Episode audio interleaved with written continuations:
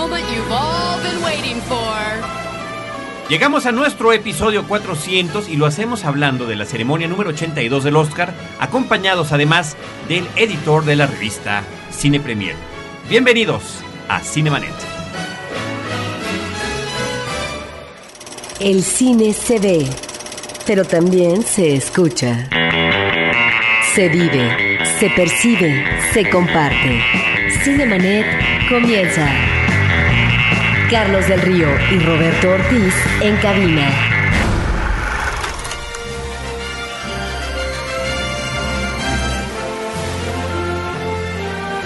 Live from the Kodak Theater at Hollywood and Highland, it's the 82nd Annual Academy Awards. www.frecuenciacero.com.mx es nuestro portal principal. Este es el episodio número 400 de Cinemanet. Yo soy Carlos del Río. Les saludo y les agradezco a nombre de todo nuestro equipo que nos hayan acompañado, que nos sigan acom- acompañando o que apenas nos estén conociendo. Roberto Ortiz, ¿qué tal? Pues un buen número, Carlos. Eso nos debe de colmar de alegría. 400 programas, más de cuatro años. Estamos muy contentos. Parte de estos programas, hay que decirlos, pertenecen a nuestra experiencia que tuvimos por más de tres años en eh, radio. Y ahora, con 400 capítulos, pues realmente debemos de festejar. Lo festejamos y lo hacemos platicando lo que fue la ceremonia número 82 de los premios Oscar. Lo haremos también eh, comentando un poco lo que fueron los Spirit Awards, los premios a lo mejor del cine independiente en los Estados Unidos, los Razzies, que son los premios a lo peor del cine, a lo peor que brindó la industria más poderosa sobre la Tierra, la más conocida, la más famosa y la que más dinero tiene invertido, y que todo sucedió además en un mismo fin de semana. Y el día de hoy, para acompañarnos en este que es un episodio especial, así lo consideramos, uno de nuestros queridos amigos, Carlos Gómez Iniesta, comunicólogo y editor de la revista Cine Premier, una revista que como ustedes saben tiene tanto la versión impresa como este experimento que empezó hace más de un año de su versión directamente en internet que está constantemente actualizando. Muchas gracias Tocayo, muchas gracias Roberto y muchas felicidades a todos Cinemanet por sus 400 episodios ya y pues un honor que me dejen estar aquí entre ustedes. No, al Celebrando. Pues, Tocayo, somos colegas, somos compañeros, tanto Roberto como yo. Además, eh, escribimos en la revista. Tú y gente de tu equipo y amigos que hemos conocido a través de este medio constantemente nos están acompañando. Entonces, eso es un asunto que consideramos de natural retroalimentación, constante retroalimentación y continua retroalimentación con ustedes, con nosotros y con todos los cinéfilos que nos siguen de una u otra manera. Y bueno, la razón de estar aquí en este episodio, eh, que además estamos grabando un día después de la entrega de los premios de la Academia, de los famosos Óscares, pues es para comentar lo bueno, lo malo y lo peor, los resultados, lo anticipado, lo sorpresivo, en fin, las opiniones de lo que nos pareció y además pues eh, reitero lo que comentábamos en un principio. Hubo otros premios este mismo fin de semana y esos premios son también importantes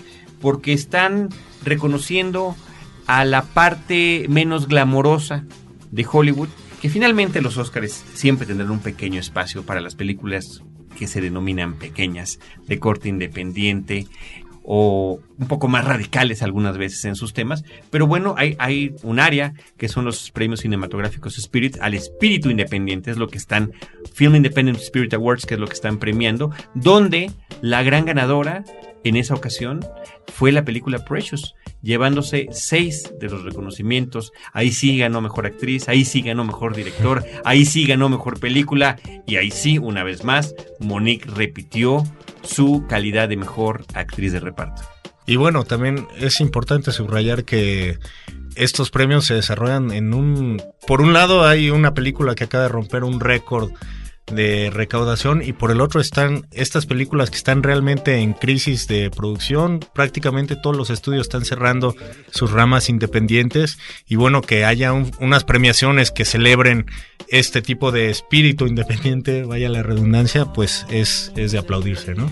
El hecho de que se le haya dado una película como Precious, me imagino, tiene que ver con que, si bien es cierto que en su tratamiento melodramático a veces este eh, resulta un tanto abusivo y termina de manera leccionadora, me parece que la película tiene ingredientes uh, muy atractivos, como tener eh, varios momentos climáticos, etcétera. Me parece que es un premio que se da eh, como reconocimiento a un tema que está muy bien trabajado que es eh, el tema de la población eh, afroamericana eh, establecida en Estados Unidos y que si bien es cierto que no es un documental, mis estimados Carlos, es una película de ficción, pero que los números de la realidad socioeconómica negra ahí están. Es ahí donde encontramos elementos de racismo, de discriminación, eh, también eh, de eh, delincuencia y demás, y en donde tan solo un elemento que está apuntado argumentalmente en la cinta, que es la violación a una adolescente y lo que puede ser en términos de transmisión de SIDA, como repercusión, bueno, resulta que la población negra es la que más alto índice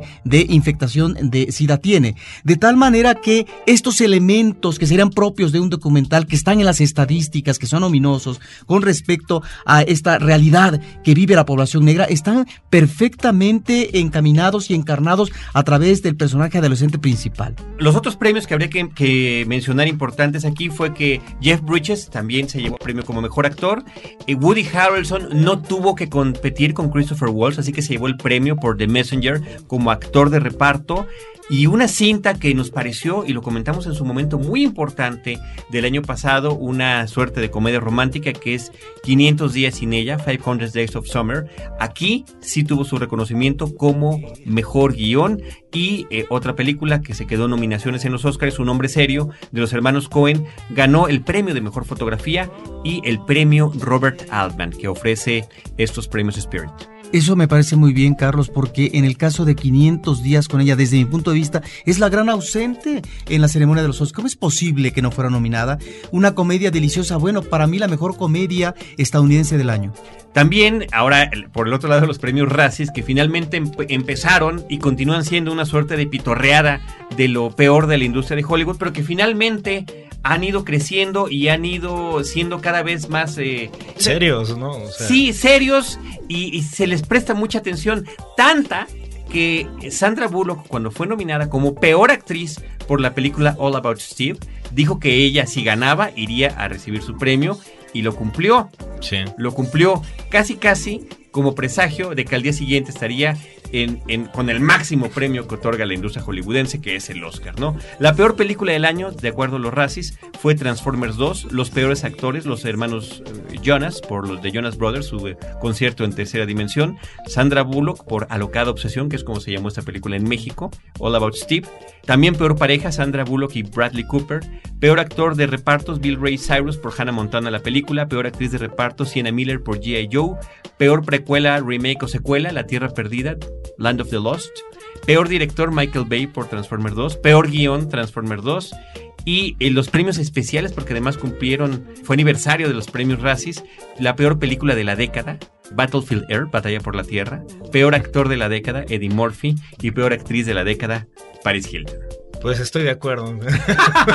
yo, no, tanto, yo no tanto porque creo que algunas de las películas que tuvieron más nominaciones para esta de lo peor, que fue Twilight, se fue en blanco y le fue bien. Sí, pero en el caso de Batalla por la Tierra creo que ya es hasta un chiste local así entre los que nos dedicamos como a criticar como las películas, o sea, siempre esa tiene su apartado, ¿no? Siempre hay que tocar y, y a mí es una película que no me parece tan, tan, tan, creo que ya lo despreciable. ¿no? Me, parece que tiene por ahí un cierto encanto, sobre todo porque toma de muchas otras Pero películas. creo que tiene también el fenómeno Ed Wood, ¿no? O sea, que de tan mala pudiera ser buena, ¿no? sí. Creo que un poquito de eso, ¿no? O sea, en su momento creo que sí, eh, haberla querido hacer tan seria y tan pues bien hecha, pues le salió mal. Le salió el tiro por la culata, como se dice. Y de Transformers, pues estoy de acuerdo. Creo que nos vendieron gato por liebre. Sí, inclusive en, en algunos de nuestros comentarios en la página de Facebook alguien lo comenta. O sea, y ni siquiera eso debió haber ganado. es tan mala que ni siquiera debió haber ganado ese reconocimiento. Bueno, vámonos ahora sí a los premios de la Academia. En el caso de la revista Cine Premier tuvo toda una cobertura que además de manera muy oportuna, pese a lo corto de los tiempos, después de, unas, de varias experiencias a lo largo de los años, han logrado eh, pues ya preparar para poder integrar literalmente el número que se que, se comienza a vender a principio de cada mes, eh, lo que son las nominaciones e inclusive las listas de las favoritas, además de toda la cobertura previa que hubo a través del el portal de internet eh, premiere.com.mx y de los avisos que se están dando a través de Twitter y de Facebook. En el caso de Cinemanet, bueno, preparamos dos episodios previos a la entrega de los Oscars comentando las categorías, las nominaciones, las posibilidades, las favoritas y por supuesto las ilusiones, o sea, las que nosotros hubiéramos querido que ganaran, que creo que siempre hay que comentar. Sí, las ausentes, ¿no? También como decía Roberto, ¿no? Que creo que sí fueron varias. Fueron varias, además de 500 días con ella, sí. ¿Qué Sí. otra? Estuvo así que ustedes Pues, eh, las yo- apestadas de los Oscars. Abrazos rotos, yo creo que estuvo prácticamente en todos los premios que daban a lengua no inglesa y es así, ¿no? Y yo no, sé entro. si también la película de Herzog. Sí, podría ser. Muy bien, pues bueno, en la entrega de los Óscares, eh, la gran ganadora fue la película de Hurt Locker, Zona de Miedo, o En Tierra Hostil, como se llama en España. Seis premios, mejor película, mejor dirección, mejor guion original, mejor edición. Los dos premios de sonido, muy sorpresivo que en esa categoría le ganara Avatar, mezcla de sonido y edición de sonido. De Zona de Miedo nos seguimos a Avatar, que se llevó tres premios técnicos, cosa que no sorprende, aunque siempre existió la posibilidad muy poderosa de que la industria premiara también la taquilla y que premiara también la tecnología, eh, dándole el, premio de mejor película e inclusive de mejor director. Lo, lo dijimos antes, también lo comentaron ustedes, Tocayo, que la batalla final estaba entre The Hurt Locker y Avatar.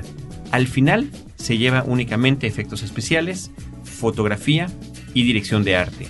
La película preciosa me parece que se va muy bien, con dos premios dignos, dos premios importantes, que son el de mejor guion adaptado y el de mejor actriz de reparto. Up, tampoco fue sorpresa, que se llevara el premio a la mejor película animada y además eh, la música que me parece que en este año las nominadas a mejor música era un verdadero duelo de colosos, de titanes. Y bueno, Michael Giacchino una vez más Sí. nos sorprende con este maravilloso score que fue el de la película Up que se lleva el premio. Y después eh, Loco Corazón también con dos premios, mejor actor y mejor canción. Yo creo que en el caso de Ops, pues se convierte en, en la película más exitosa de Pixar eh, hasta el momento, no solamente por los méritos que hizo de taquilla, sino por los premios y también por ser la primera película animada en 3D por computadora que se cuela hasta las nominaciones de mejor película en los Oscars. ¿no? Y que simplemente como mejor película animada solamente estaba el caso previo de La Bella y la Bestia que había llegado a esa, a esa categoría. Pero no era creada por computadora, o sea, Claro, no, pero que hay- están Sí, no, te ent- entiendo lo que estás comentando, pero finalmente pues igual Avatar, ¿no? Donde la mayor parte de su producción está animada. Digo, al final, sea la Sí. técnica que sea, que es importante mencionarlo, hacer la aclaración, pero ninguna película animada, que en su mayoría es animada, había llegado a la categoría de mejor película, con la excepción de La Bella y la Bestia. Pero ahí es donde yo he observado una contradicción.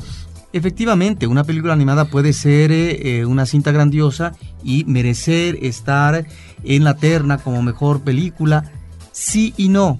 En el caso de los Óscares, si ya está en el rubro de mejor película de animación, ¿para qué la metes como mejor película?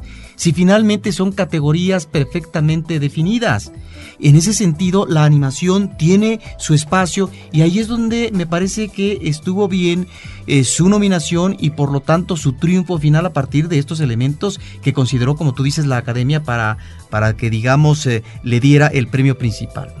Bueno, vámonos ahora sí a lo que les pareció la, la- la ceremonia. En esta ocasión, dos maestros de ceremonias, Alec Baldwin y Steve Martin, y además ese inicio a mí me pareció sorpresivo, me pareció simpático, si bien a destiempo, la premiación empezó 30 minutos después de lo esperado. Allá andamos todos ya pegados al televisor, nos guste o no la alfombra roja, esperando que iniciara este evento, y resulta que se tarda media hora en iniciar, y cuando se abre la cortina o cuando inicia el evento, resulta que sale Neil Patrick Harris cantando.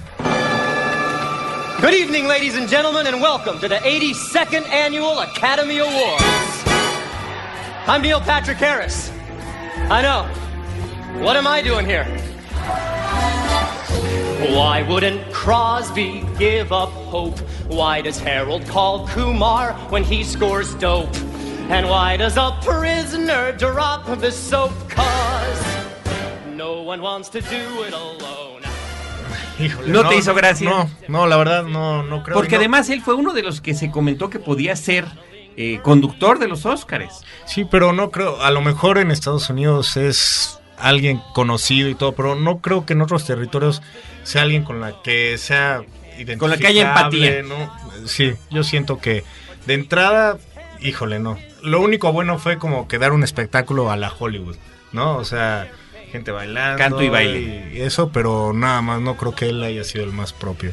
¿Qué es lo que observamos? Una premiación de menos tiempo, lo cual se puede agradecer porque a veces ah, resultaba maratónico, llegaba de noche no terminaba y bueno, hay ahí una capacidad de síntesis en la producción, sin embargo también esto me parece que le quita a veces ah, cierto sedimento que uno disfrutaba muy bien.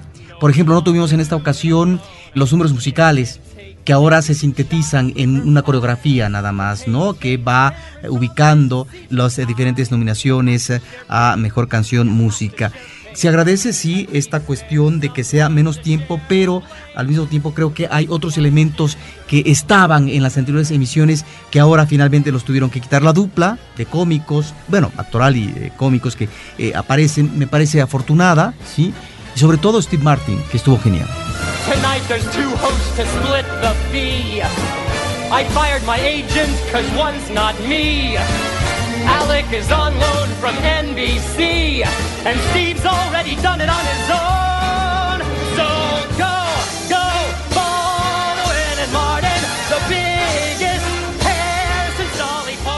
Sí, bueno, pero al final fue la interacción entre ambos, ¿no? El toma y daca que estaban teniendo, esas pequeñas bromas que hacían, algunas que funcionaban más. Y George otras- Clooney divertido, ¿no? Todo el tiempo. Sí. No sé si al principio era, ¿no? Una broma preparada que él estuviera así en serio, pero al final resultó que estuvo serio durante todo el evento. Pues salió un comunicado eh, hoy que decía que era broma, pero creo que se ¿Ah, le sí? hizo demasiado. Pues a lo mejor lo hizo demasiado bien, porque además tuvo una actitud muy distinta en, en el evento previo, en la famosa alfombra roja, en la llegada de los, los famosos, las estrellas y las celebridades al Teatro Kodak, que fue que se saltó la valla que le tocaba para poder acercarse, saludar a los fans, Cierto. muy alegre, bromeando muy bien con, con los entrevistadores de las diversas televisoras que estaban por allí. Vaya, una persona que de por sí es carismática en pantalla y que además presenta una personalidad de mucha apertura, lo cual podríamos suponer que efectivamente era como estaba planeado que se viera que iba a estar de jeta todo el tiempo. Inclusive, inclusive en, en las entrevistas de televisión decían, "Ni- no voy, o sea, es evidente que no voy a ganar en mi categoría. A mí me da la impresión que estuvo actuado. Porque sí observo en el Sí. caso de otros actores que sí están más entregados al evento y que tienen además la interacción con los conductores. El caso específico eh, de, y muy notorio, de Meryl Streep, elegantísima en primer plano, eh, a la cual le hicieron una broma es- espléndida a propósito de sus tantas Y nominaciones. muy fuerte, ¿no? Muy fuerte. Sí, de que Pero no- que ella lo tomó estupendo como debe de tomarlo, por supuesto, porque es, es, insisto yo, una gran actriz y una gran señora y una gran presencia. Meryl Streep holds the record for most nominations as an actress. Or as I like to think of it, most losses.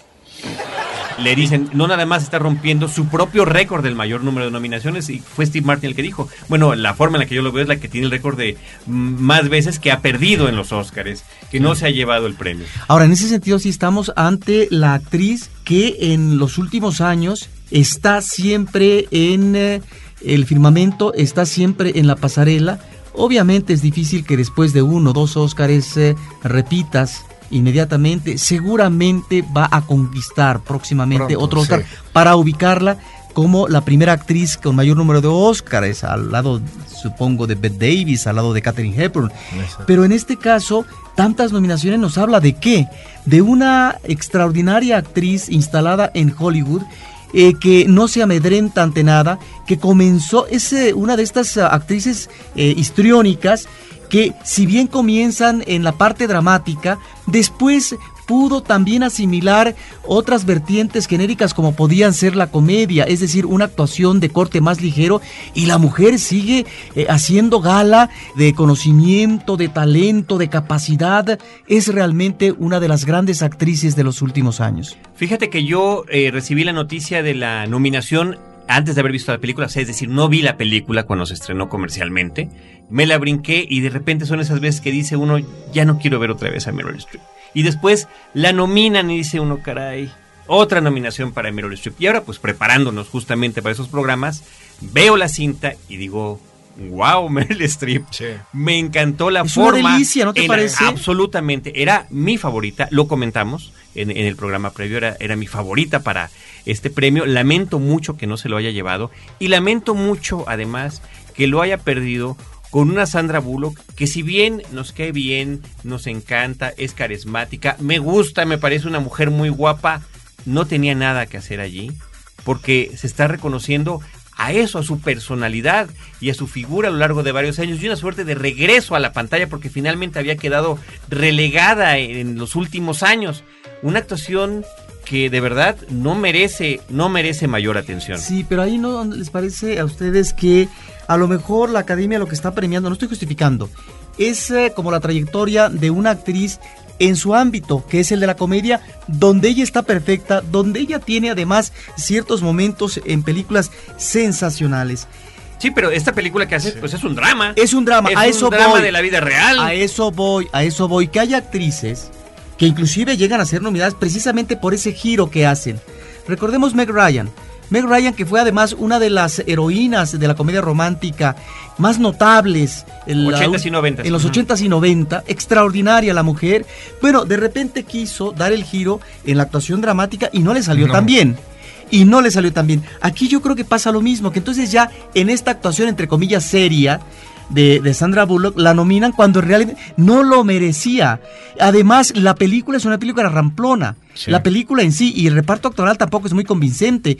No sé si es una película que llega a la recta final en el caso específico de ella, porque es un personaje que está basado en la vida real, que tiene mucho de aleccionador, de este espíritu, de este esfuerzo propio del sueño americano. Yo creo que son estos elementos a veces que cuentan mucho para poder impulsar en una nominación y la recta final a una actriz como Sandra Bullock, que de veras, ante la veteranía de una, de una Meryl Streep, ante esa eh, presencia enorme, no lo digo por lo físico, porque sería una cuestión de burla y, sería peyorativo de mi parte, no, sino además una primera actuación de esta actriz adolescente en Precios. Bueno, creo que estábamos realmente ante una muy buena terna en donde Sandra Bullock no tenía nada que hacer. Sí, no, y mucho se dice que, que la película llegara a las nominaciones como mejor película y que también se colara por ahí. Es que algunos decían que las votaciones se hicieron cuando justamente estaba ocurriendo el Super Bowl. Y como esta película está tomando la temática. Sí, eso se, se dice, pero, pero cuando ves la película, lo del, lo de- No. lo del fútbol americano Sí. es tangencial. Pero igual fue un elemento, no, no lo había considerado. Pues, eh, bueno, y sí dicen que ese fue el espacio que estuvo, que debería haber estado ocupado por Invictus, ¿no?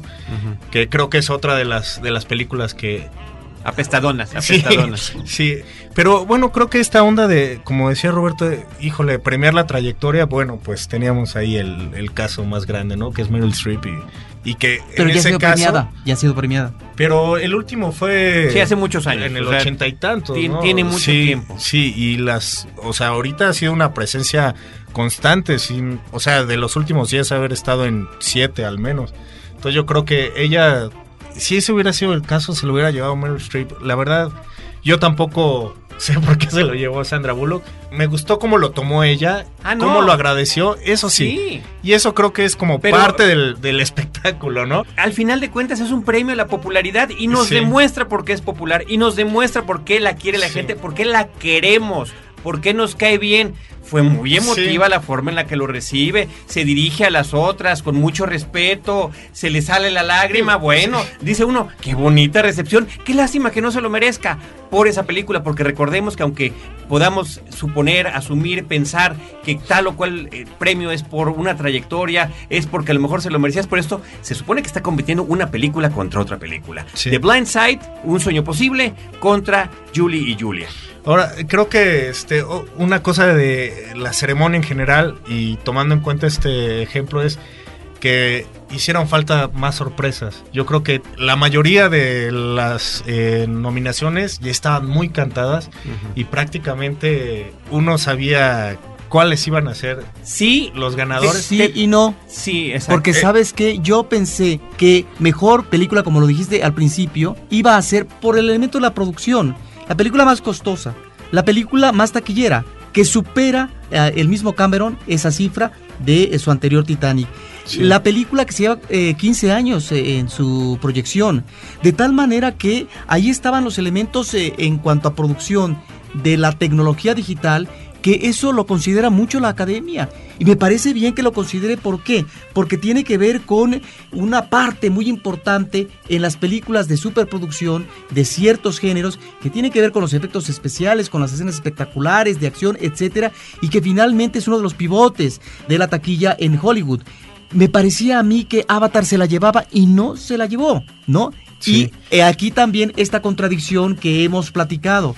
¿Por qué? Porque ahí está, yo creo que la división. En el caso de mejor película se le está dando a la producción. En el caso de me- mejor director se le está dando al talento de la realización. Y casi siempre encontramos que se le da, eh, no siempre a la misma película, cuando tendría que ser la misma película, porque la mejor película supone uno, y creo que uno supondría bien, que es la película que tiene la mejor realización. Claro, el mejor Sí. director. Lo que quiero decir es, después de muchos años que se vuelven a nominar 10 películas, eran dos las que eran claramente favoritas y que de ahí uno no se podía salir. O sea, y ahí pienso que, bueno, ¿de qué sirvió tener tantas si al final pues eran escoger de, de dos? La broma ha sido constante en todos los medios. O sea, ¿de qué ha servido de que tal o cual película va a poder decir en su cajita de DVD o de Blu-ray eh, nominada como mejor película Sí. De los premios Oscar? Ahora, lo que dice Roberto también, o sea, es raro que no premien una, una película tan grande que está dándole el respaldo a lo que podría salvar a la industria, que es el 3D, que es esta forma de, de- de hacer el nuevo cine en motion capture. Y que estas películas de tantos millones, pues empiezan a ser un, una especie en peligro de extinción, porque también ahorita, digo, para, ¿Quién más se va a animar? para hacer una Además de película ese tamaño y garantizar su éxito, ¿no? O sea, cada vez es un riesgo más Ah, grande. no, garantizar el éxito, nada está garantizado. Finalmente, Sí. nada está garantizado. Sí, Ahora, bueno. tiene su reconocimiento de taquilla, tiene todos los récords que ha roto.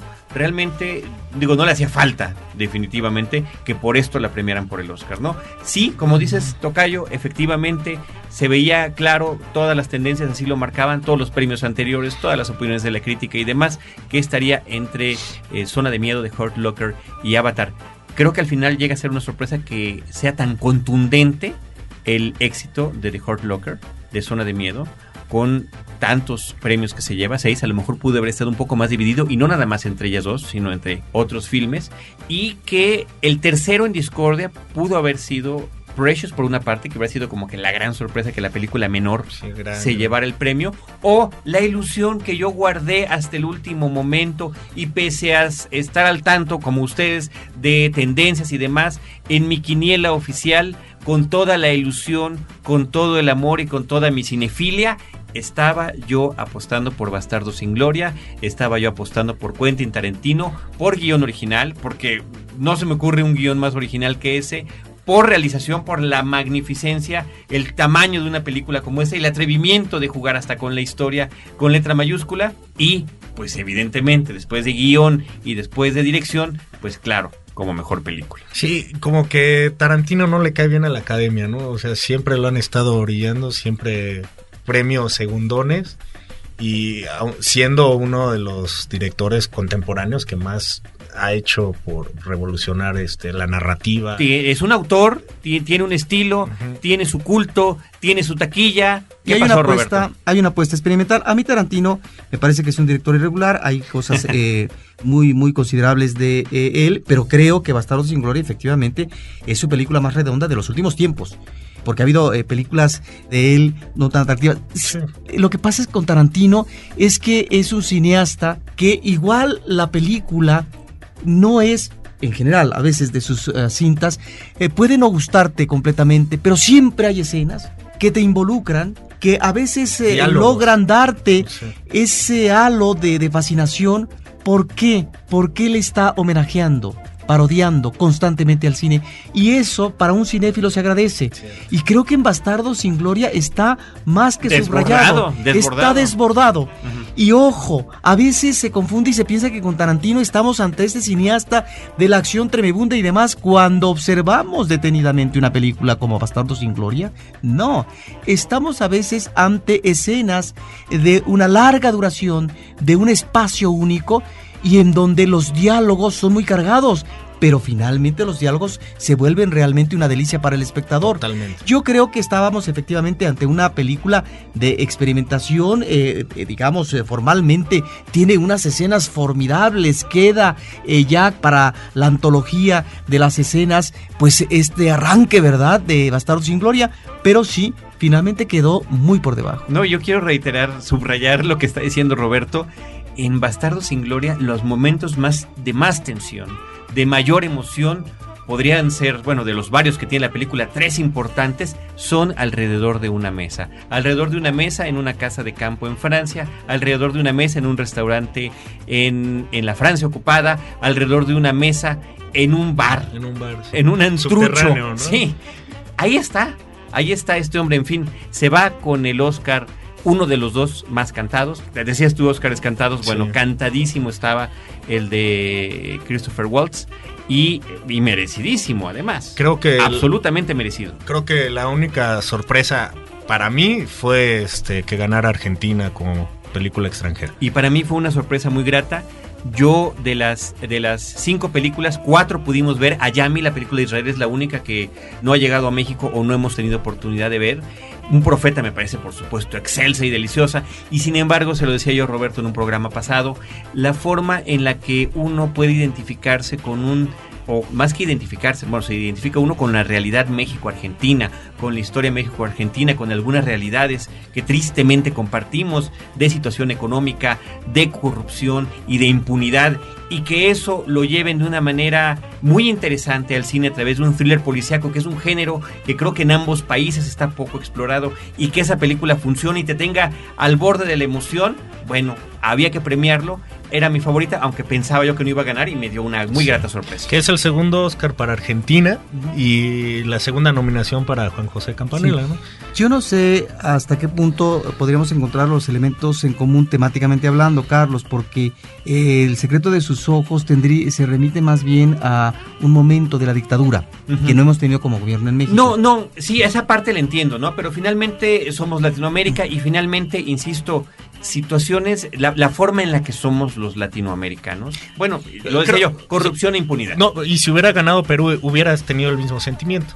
Ahí No, es no, donde más cercano, pero sin embargo me gustó más El secreto Ah, sí. como Ahí película. en la teta asustada es donde encuentro eh, más elementos tal vez de parentesco a propósito de lo que dice Carlos, de la identificación que encontramos en la cultura popular mexicana o en este caso por parte de eh, la teta asustada, en donde la directora Yosa está realmente con una mirada muy fresca de estos elementos de la cultura popular que está tomando de aquí y acá sin que necesariamente tengan un registro documentado y demás.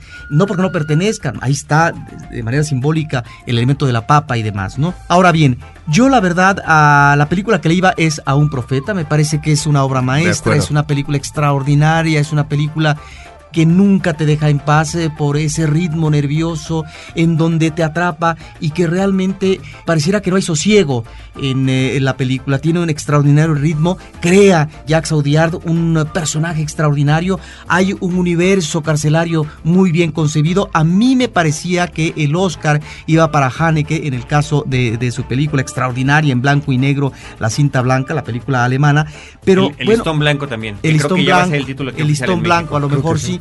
Y no, en el caso del secreto de sus ojos es una película que funciona muy bien hasta la primera mitad.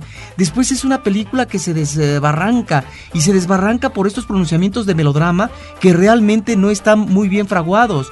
Eh, sobre todo en esa parte, ¿verdad? De visita del personaje principal, Eh, la no digas provincia, no etcétera. digas más, la parte No, final. para los que no la hayan visto. la Se estrena en abril en a México. mí, a mí, es, toda esa parte me encantó. Y es más, el, el- el gran remate de la película es uno de esos diálogos finales que en cuanto acabemos de grabar, te lo, repito, Roberto, para no arruinarle la película y la experiencia Pero a los sí, espectadores. pero sí me parece bien para terminar que eh, encontremos eh, el cine latinoamericano presente. Dos películas y me parece que en el caso también de esta chica, eh, Yosa. Yosa, pues eh, bueno, está haciendo una carrera eh, que está fructificando y que está obteniendo ya reconocimientos internacionales, primero en Sundance con Made Inusa y ahora en La Teta Asustada en el Festival de Berlín y nominada como mejor película de lengua no inglesa para el Oscar.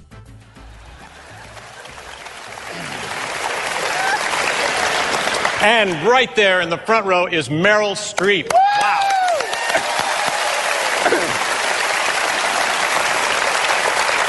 We were just talking about you. When Steve and I met her at the start of our movie, It's Complicated, we both thought the same thing. What a memorable threesome.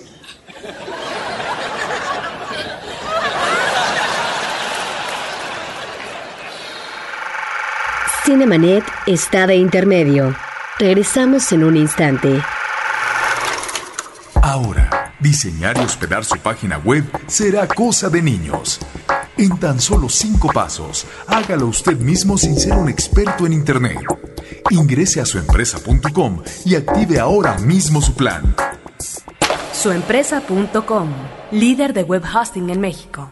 Si eres de los que disfruta el vino pero no quieres preocuparte por sus complejidades, no te pierdas a Juan Sotres en Vino para Principiantes, el podcast de Frecuencia Cero. www.vinoparaprincipiantes.com Porque todo lo demás es solo comentario.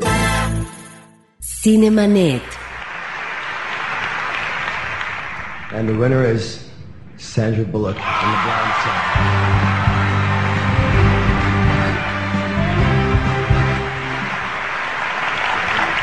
Did I really earn this or did I just wear you all down? Um, I, I would like to thank the Academy for allowing me in the last month to have the most incredible ride with rooms full of artists that I see tonight and that I've worked with before and I hope to work with in the future who inspire me and blaze trails for us. Four of them that I've fallen deeply in love with. I share this night with and I share this award with. Um, Gabby, I love you so much. You are exquisite. You are beyond words to me. Carrie, your grace and your elegance and your beauty and your talent makes me sick. Um, Helen, I, I feel like we are family through family, and I, I don't have the words to express just what I think of you. And Meryl, you know what I think of you, and you're such a good kisser. Thank you.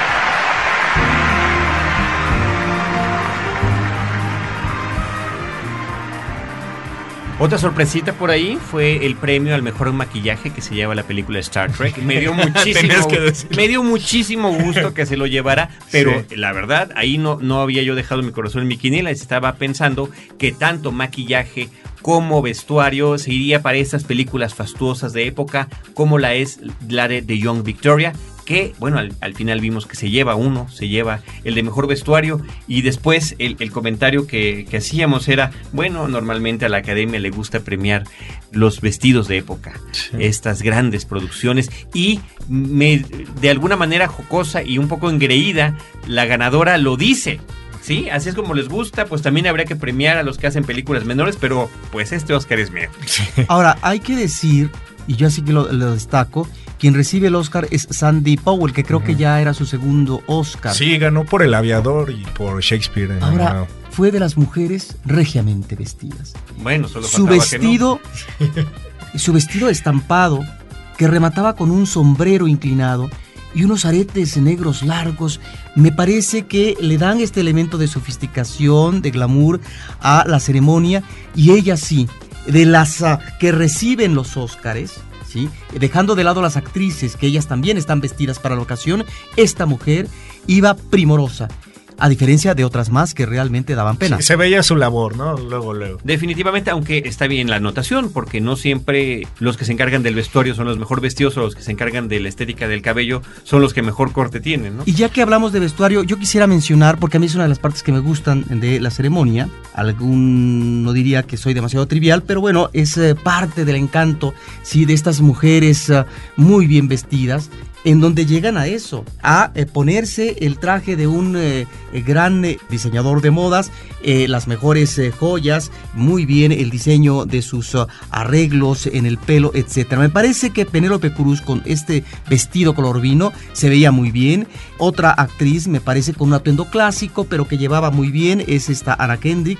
Luego Demi Moore, una actriz en los últimos años venida a menos y creo que muy inflada actoralmente en el pretérito, lucía como reina. Tenía un vestido color salmón pegado en la parte del pecho a la cintura y luego unos solanes en la parte inferior. Se veía primorosa la mujer. Michelle Pfeiffer me parece que estaba muy bien en ese vestido rojo de pliegues y el pelo largo suelto que uno diría, ¿y por qué no se peinó? Igual era lo que mejor le quedaba. Luego había yo creo que en el caso de Kate Winsley, un vestido plateado primoroso. Ella estaba vestida de manera sobria, pero muy elegante, ajustada en la parte del busto y de línea recta en lo que es la parte de la cintura hacia abajo. Realmente se vio muy bien y eh, remataba con una extraordinaria prenda al cuello. Y luego, ¿por qué no mencionar a Kerry Mulligan, que vestía de negro y unos espléndidos collares que portaba, ¿no? Pero también hubo mal vestidas. Y en el caso de mal vestidas, yo diría que está Queen Latifah, que tenía un vestido color rosa, palo más o menos, que le hacía eh, parecida a una quinceañera clase mediera venida menos, con encajes de muy mal gusto debajo del pecho y en la parte trasera. Y la otra que me parece que estuvo espantosa, y mira que como actriz estupenda, eh, Monique. Monique lucía muy mal, tenía un vestido azul de pliegues y bueno, luego yo no sé si decirse si veía bien o si veía mal. Jennifer López llevaba un vestido blanco cuya tiesura del vestido era interesante, pero a mí no me terminó de convencer. Este vestido la hacía aparecer como uno de estos productos que son empacados con este plástico denominado burbujas. En realidad es un vestido que no me convenció, aunque a algunas personas les pareció atractivo. Bueno, pues además de estas cuestiones que muy bien apunta Roberto sobre lo- los vestidos y los desvestidos de la noche, están los otros homenajes que se rindieron a lo largo de la ceremonia.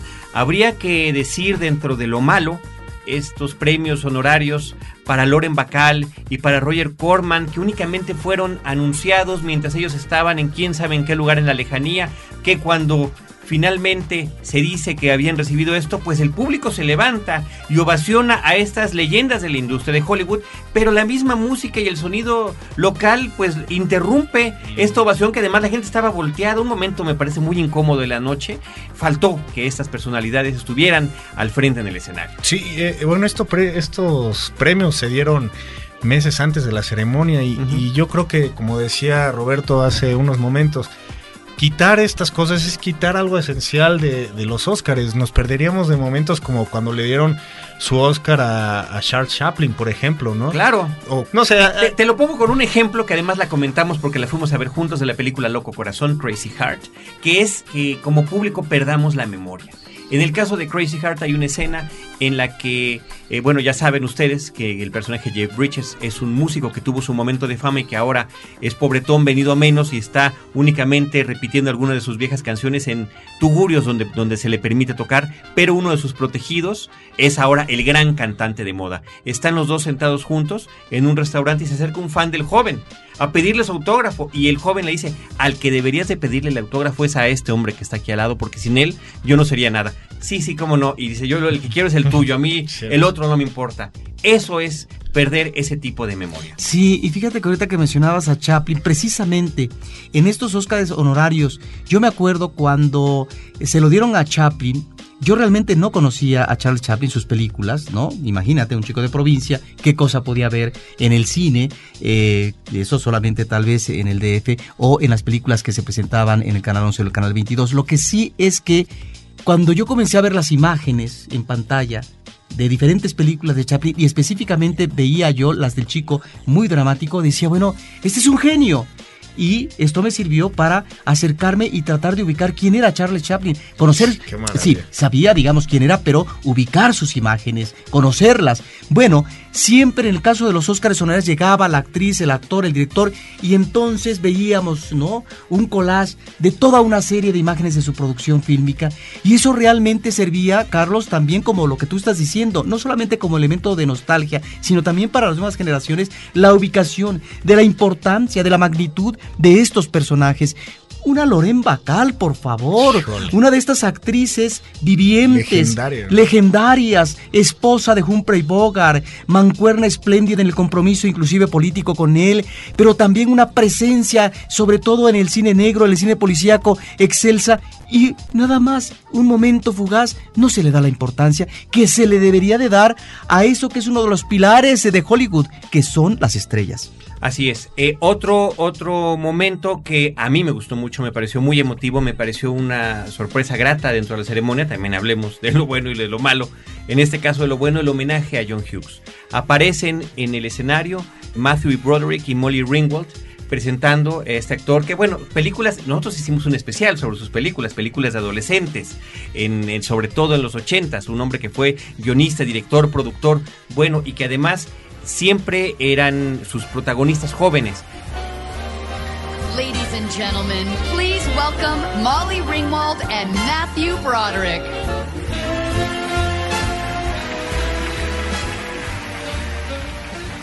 In life, there is always that special person who shapes who you are, who helps you determine the person you become.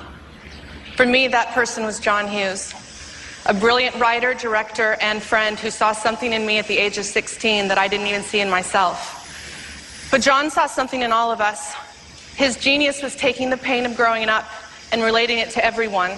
His gift was creating characters, stories, and truths about being a teen and bringing them to film in a way that no one had ever done before. It is why his influence endures. As an actor, I just listened to John and I did whatever he told me. And thanks to him, for the last 25 years, nearly every day, someone comes up to me, taps me on the shoulder, and says, Hey, Ferris, is this your day off? to me, to me, John was a friend and a mentor, a private man, a family man, and in his own quiet way, one of the funniest human beings I've ever met.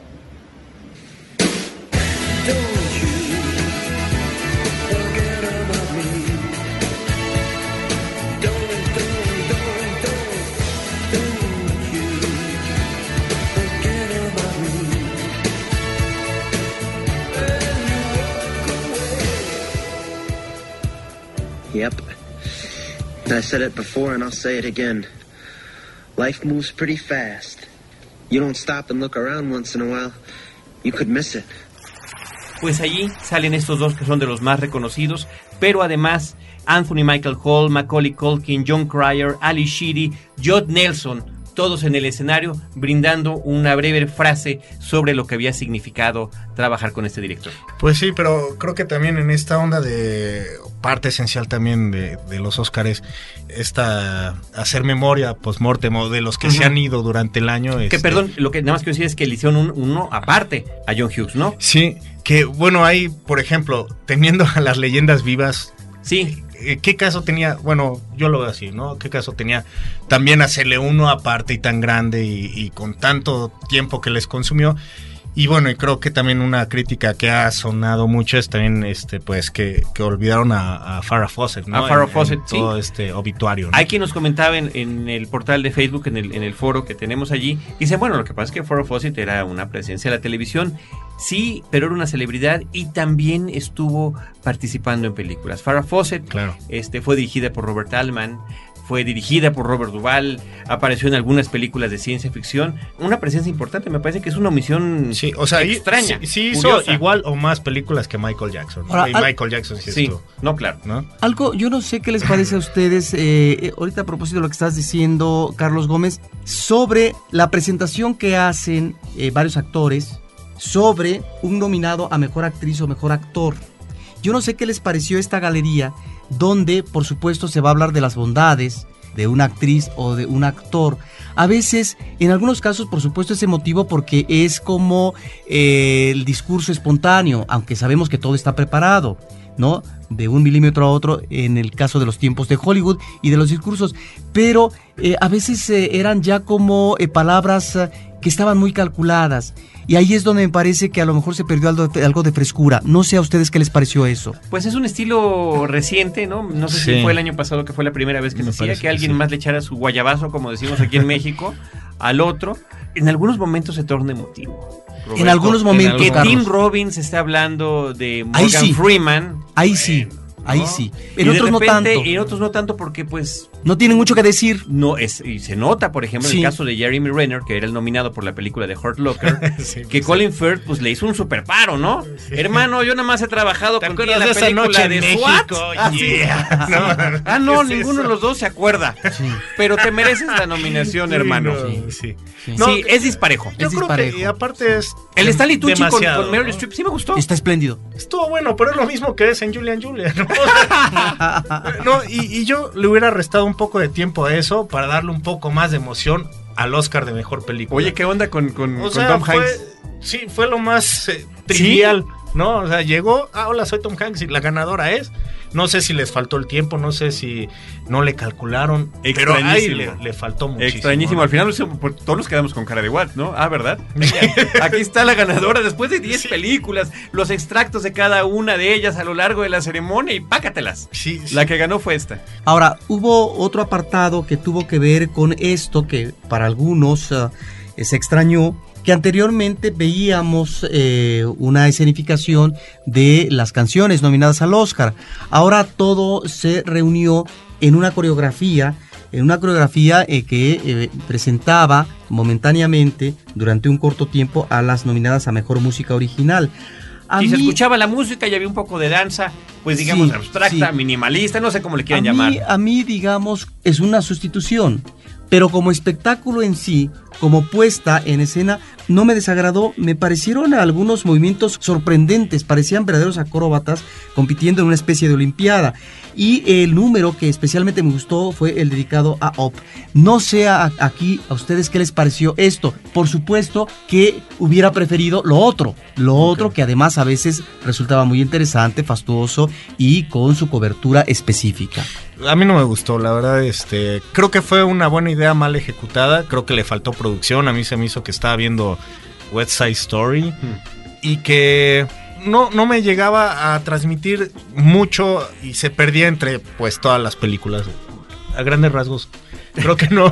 O sea, no te latió. No, no, la verdad no. O sea, si van a sustituirlo por eso, pues igual y que le metan un poco más de producción. En vestuario, por ejemplo, que hablabas un poquito de eso, que ahí también se me hizo malo, ¿no? O O sea, sea, pero no- fue un estilo, yo creo, ¿no? Sí, Como tú o decías, sea, de sí es minimalista, Sí. pero bueno, hay unas cosas que se ven padres. Hay de que- minimalismos a minimalismos. Oye, yo, yo como intermedios quería preguntarles también otra cosa. Una cosa que a mí me hizo reír mucho fue este sketch de actividad paranormal. Ma- Mucho, Que mucho. Creo que fue maravilloso. Mucho, me encantó.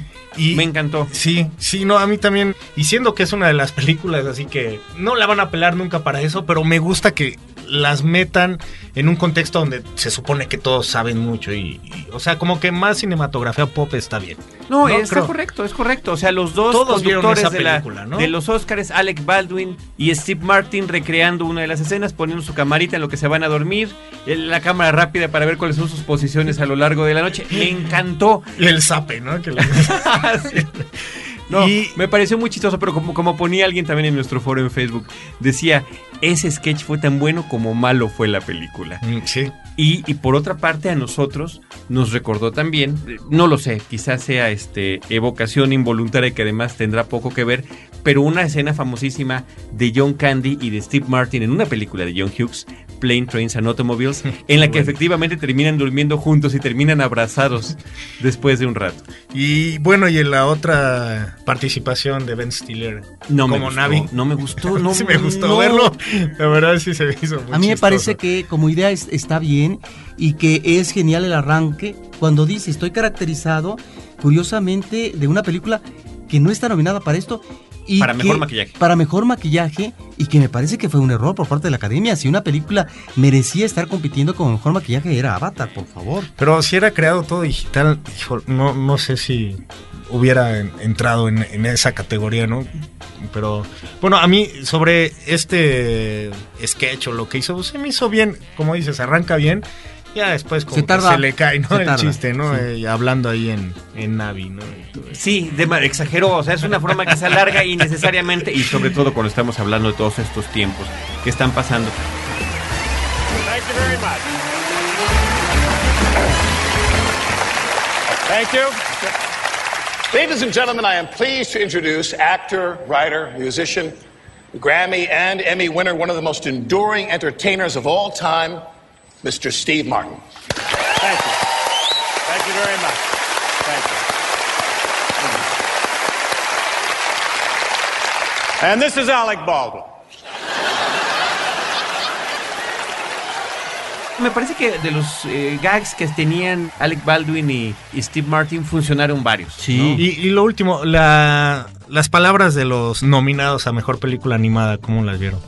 Bien, me latió, cómo no, esta, o sea, la animación de cada uno Sí. de los personajes hablando antes de la de la de Coraline platicando.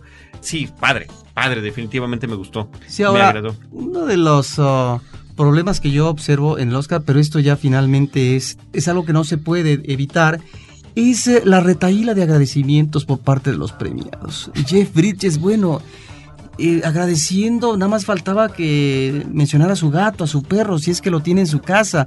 Eso a mí me parece lamentable. Pero bueno, claro, me parece que eh, en algunas ocasiones, bueno, Meryl Streep podrá decir yo tengo ya más de un Oscar y finalmente me puedo dar el lujo de decir lo que sea, pero eh, agradecen a todo mundo, pareciera como si se están despidiendo de la vida misma. Cuando tendrían que estar agradeciendo el Oscar y decir agradezco a medio mundo, claro, pero ¿por qué especificar? Me parece ahí que eso es aburridísimo. Y el caso, el caso eh, eh, específico en este caso no solamente fue Sandrita Bullock, sino también a mejor actor, pues este Jeff Bridges. O la propia Catherine Bigelow, ¿no? Que finalmente re- repitió agradecimiento como directora y como Mm. productora de su propio filme. Sí. O- o un momento que me gustó desde que salieron, nada más con verlos ahí juntos en el escenario, Pedro Almodóvar y Quentin Tarantino, eh, a punto de presentar el Oscar a Mejor Película Extranjera, y desde que vi a Almodóvar dije, esta va para una de las dos películas habladas en español. Ah, mira, yo no lo pensé. Yo lo, lo Fue que lo pensé cuando lo primero vi, que se me ocurrió. cuando vi al Almodóvar dije, qué pelotas de que no nominaron su película. Y ahí está. ¿no? O, o- o como decíamos al principio, que Quentin Tarantino finalmente es despreciado por la academia, pero ahí está. No se, se presta Y además, dos al juego, a la directores- participación. Dos directores totalmente diferentes. Absolutamente. no en estilo, en temática, y que finalmente los eh, reúnen.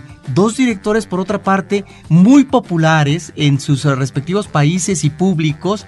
Almodóvar en el caso de España eh, y en Europa, pero son diferentes. Eso me gustó, que los reunieran a ellos para esta nominación y que Sí. finalmente este diálogo que tuvieron también me parece que fue este jugoso. Como que tenía mucho sentido, porque además Tarantino, como, como sabemos, cineasta de cinéfilos, un cinéfilo empedernido que se está nutriendo de cine de todas partes del mundo, bueno, él debería entregarlo cada año.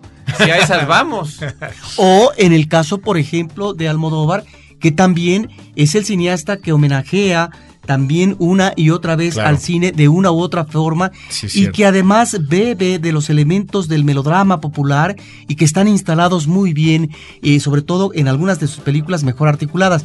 Creo que ahí sí difiero de ti, Carlos Gómez, que su última película no merecía estar en las nominaciones al Oscar.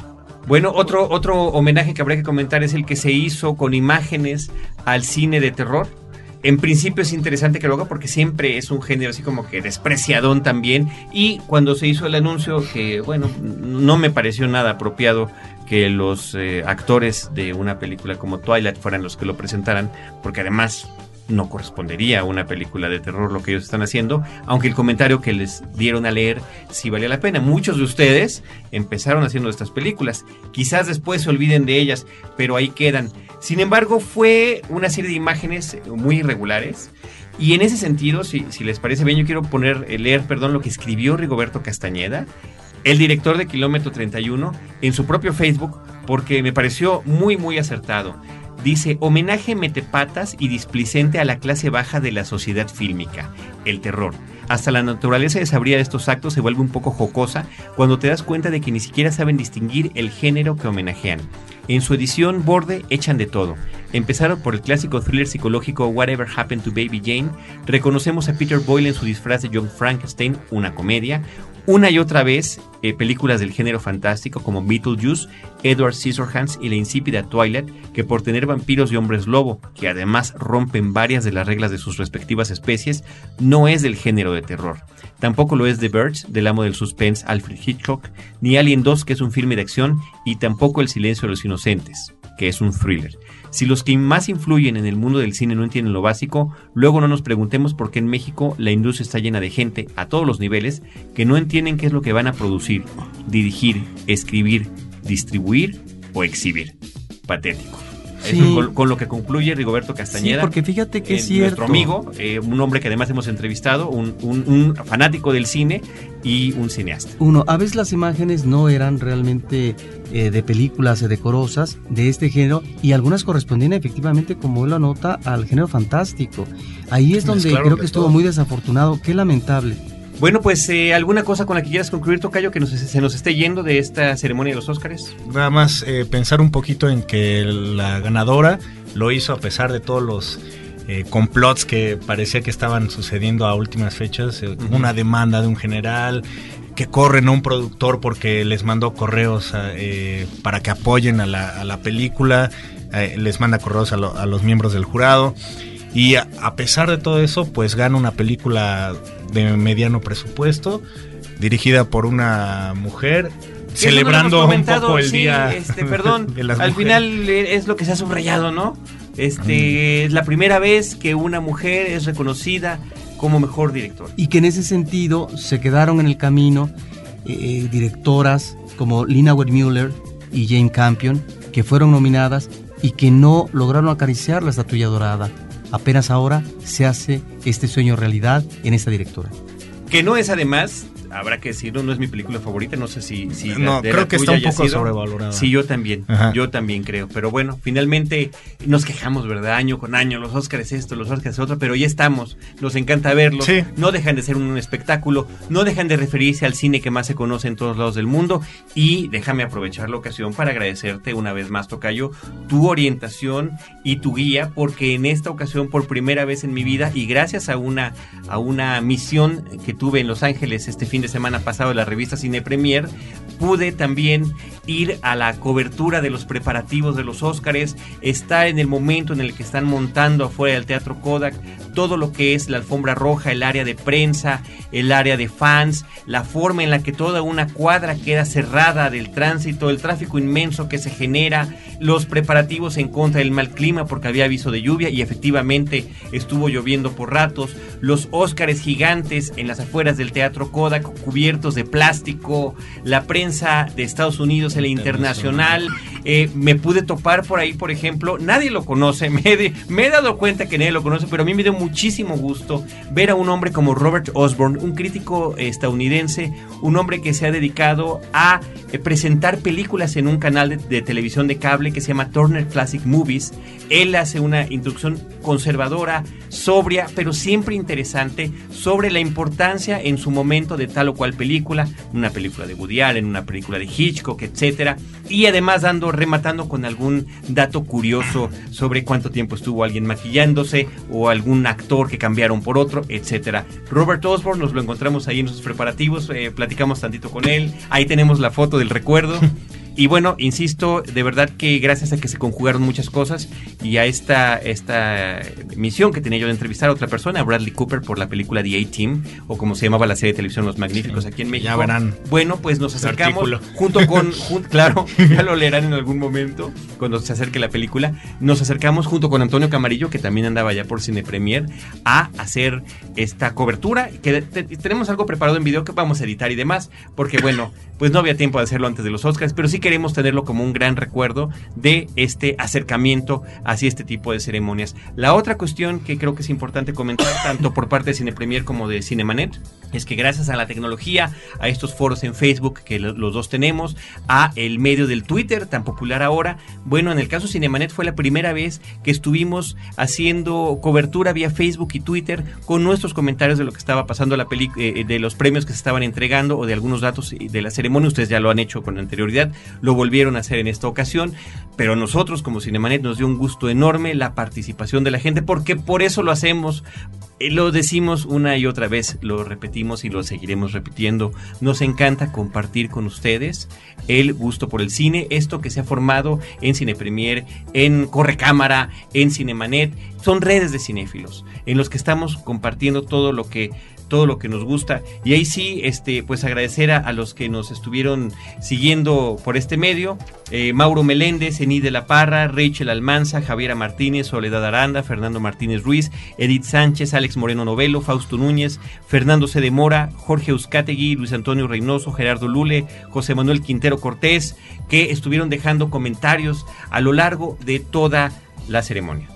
¿Cómo les fue a ustedes con estos, con estos experimentos de la tecnología, Tocayo? Pues también sorpresivamente muy bien y creo que es muy importante lo que estás diciendo. Estamos creando una comunidad que es muy diferente a decir este un medio te está presentando la verdad, ¿no? O sea, es. ahorita estamos eh, escuchando mucho de ustedes y gracias a lo que ustedes nos dicen nosotros podemos hacer mejores contenidos y podemos también compartirlos con ustedes para tener una retroalimentación continua. Creo que esto de la tecnología y por primera vez usarla en este tipo de premios, en, su caso, y bueno, otra vez hacerlo nosotros, ha sido un experimento grandioso que nos ha hecho, creo, mejorar. Pero además muy enriquecedor.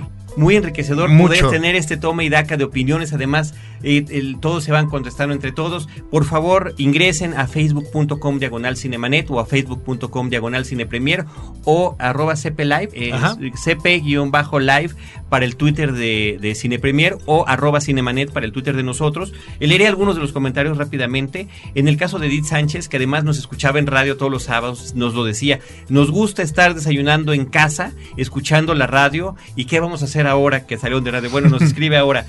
Hola, gracias por su mención en el podcast de los Oscars. Ahora desayunamos con la MacBook en la mesa todos los sábados y domingos. Aún así nos retrasamos en las películas. Román Sierra, que también ya nos había escrito de, de Nueva York, dice en medio de una pelea entre ABC, que organiza los Oscars en Estados Unidos, y Cablevisión, un proveedor de cable en Nueva York, les comento que muchos neoyorquinos veremos los Oscars a la antigüita, con antena.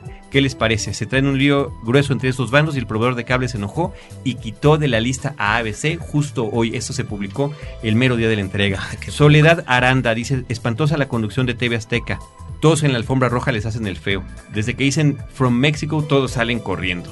Luis Antonio Reynoso, excelente seguirlos por este medio, el mejor complemento a la imagen.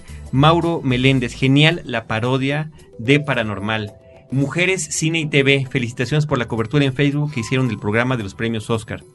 A Ariadna Quijano, me encantó que ganara de Hurt Locker, muy buena, muy profunda. Hubo quien dijo que mientras la supremacía la tengan los gringos, por eso ganan.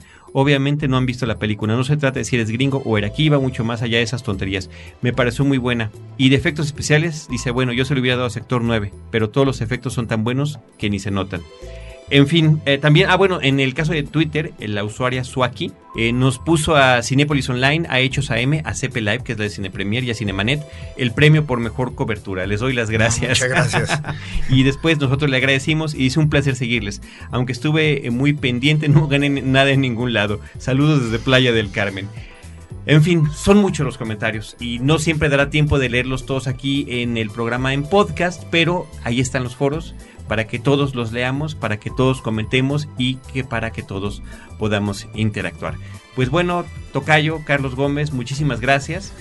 Eh, una vez más, felicidades por todo lo que van haciendo ustedes en la revista impresa, en el portal y la forma en la que están, eh, porque además eh, entre nosotros ustedes son los que van como punta de lanza haciendo todos estos experimentos. Hasta ahora no hay otro portal en México que esté cubriendo el cine 24 por 24, actualizándose constantemente y con tanta interacción del público. Pues muchas gracias por invitarme y bueno, a todos los escuchas, pues los quiero invitar a, que se unan a la comunidad en www.cinepremier.com.mx, donde seguiremos eh, comentando un poco de los Óscares y también, bueno, de los estrenos y de los fenómenos que se están dando ahorita. Pues ahí está, una vez más, la entrega de los Óscares que genera atención, que genera también pues una avidez y un deseo por especular para ver si la favorita de uno llega a la recta final. Es muy difícil, es impredecible, como en este caso el que Avatar no hubiera llegado como mejor película, porque son tanto los miembros de la academia como tantas posibilidades de decir sí a una o no a otra. Agradecemos mucho a todas estas personas que nos están escribiendo, que se comunican constantemente con nosotros, porque no solamente es el aliento, sino es la responsabilidad que uno debe de tomar para poder continuar y tratar de hacer nuestro trabajo de la manera más profesional posible. Muchísimas, gracias. Muchísimas gracias, de verdad, de parte de todo el equipo, de Abel Cobos, que es nuestro productor, de Paulina Villavicencio y de Celeste North, nuestras productoras, Roberto Ortiz y un servidor Carlos del Río en los micrófonos. Les agradecemos que nos hayan acompañado en estos 400 episodios, ya sea que hayan escuchado uno o todos, todos, tal vez algunos de nuestros familiares, porque les estamos diciendo constantemente que por favor pongan atención, eh, o si tal vez ustedes nada más escucharon este, bueno, 400 nos da muchísimo gusto llegar, pero llegamos gracias, gracias a todos ustedes. Nosotros regresaremos con nuestro episodio número 401 haciendo un homenaje, ni más ni menos, que a Martin Scorsese. Ahí los estaremos esperando con cine, cine y más cine.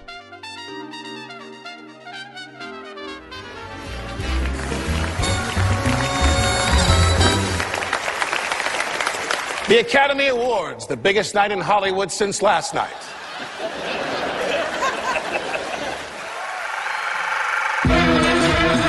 Cinemanet termina por hoy.